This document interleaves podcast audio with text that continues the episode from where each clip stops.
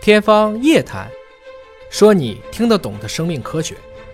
欢迎您关注今天的节目，我是向飞，为您请到的是华大基因的 CEO 尹烨老师。尹烨老师好，小飞同学好，本节目在喜马拉雅独家播出。今天来关注这个奶多喝还是少喝的话题。去年呢，我们是讲过一篇关于柳叶刀啊，说到的是你这个喝牛奶可以降低心脑血管死亡的风险。结果今天这一篇 BMJ 又给了一个相反的标题啊，说喝牛奶早死。去年你还记得刘一刀说多吃降低死亡率嗯和心血管疾病风险，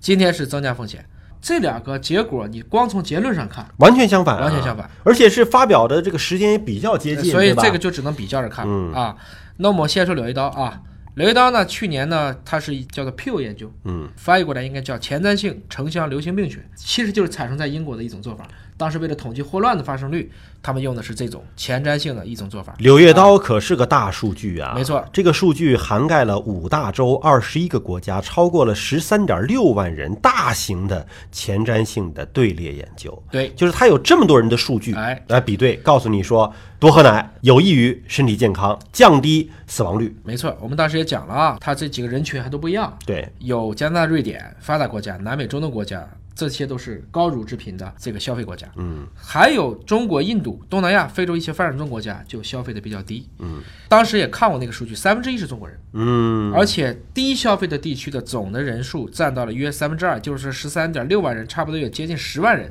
嗯，可能是属于不怎么喝奶的。所以那个研究可能跟咱们国家的实际情况关系更密切。而这个 BMJ 啊，嗯它这个研究呢和之前柳叶刀这个研究就有几处明显的不同了。对首先就是人群构成，没错，人群构成呢是基于美国的三个著名的大型前瞻性的队列，也就是说，你这个数据的构成是以这个白人为主对，啊，美国人为主。其实西方人是一直是特别在乎医护群体的，嗯就是他们会从职业角度来组织，比如说中国可能只有残联、妇联，嗯，但是妇女也不是都在一个工作里去工作。但是你像英国是特别重视他所有的这些医生的统计。所以参与者当中基本上都是白人的医务人员。美国这三个队列，你看护士健康研究、护士健康研究二、健康专业随访研究，全是就干这行的，所以他们知道。这种数据你自己还没有办法做，只能平时积极积累数据，选择一个素质最高、最愿意配合工作的这样的群体。那我们知道，在美国的这个白人的医务人员基本上属于中产以上了，没错对吧？没错就生活是条件比较优越的，比较好啊不会说因为说穷买不起牛奶，吃不起奶制品，是这样子不存在这个问题啊。没错。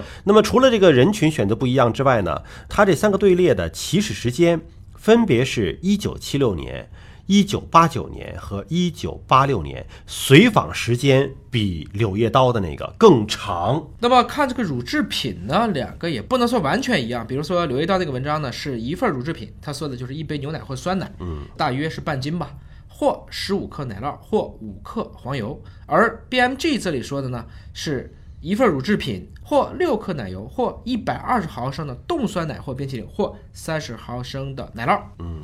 而且呢，这个文章除了分析与总死亡、心血管死亡率的关联，还统计了癌症。研究结果也更大，其实是二十一点七万人。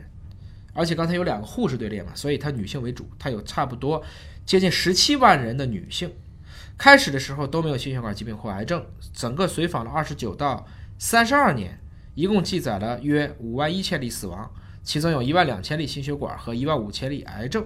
然后他们也是跟上次一样分成了五组：低摄入的、中低摄入的、中摄入的、高摄入的，还有特别高摄入的，就是喝四点二份的，就一天能喝差不多四杯奶的，更这样多的更多的。最后发现，与最低组相比，最高组的总死亡风险提高了百分之七，就是喝牛奶多死得快，就这么得出来的。我们给出最后的结论吧。最后的结论就是说，呃，适当的吃乳制品可以有助于降低死亡的风险，但是吃的过多反而有可能损害健康。每天摄入两份可能是一个比较合适的一个量啊，与最低的心血管死亡率相关，而更高的摄入量与总死亡率的略微升高是相关的，尤其是癌症的死亡率。对这是 BMJ 给出的一个结论。对那么柳叶刀和 BMJ 给出两份几乎是完全相反的结论啊，该听谁的呀？整体来讲，就是说多了也不行，少了也不行、嗯啊。它其实你看，一点五到两份是合适的，另外一个是不足的要补上来。嗯所以整体来讲，一天一到两杯奶看起来是大家 OK 的，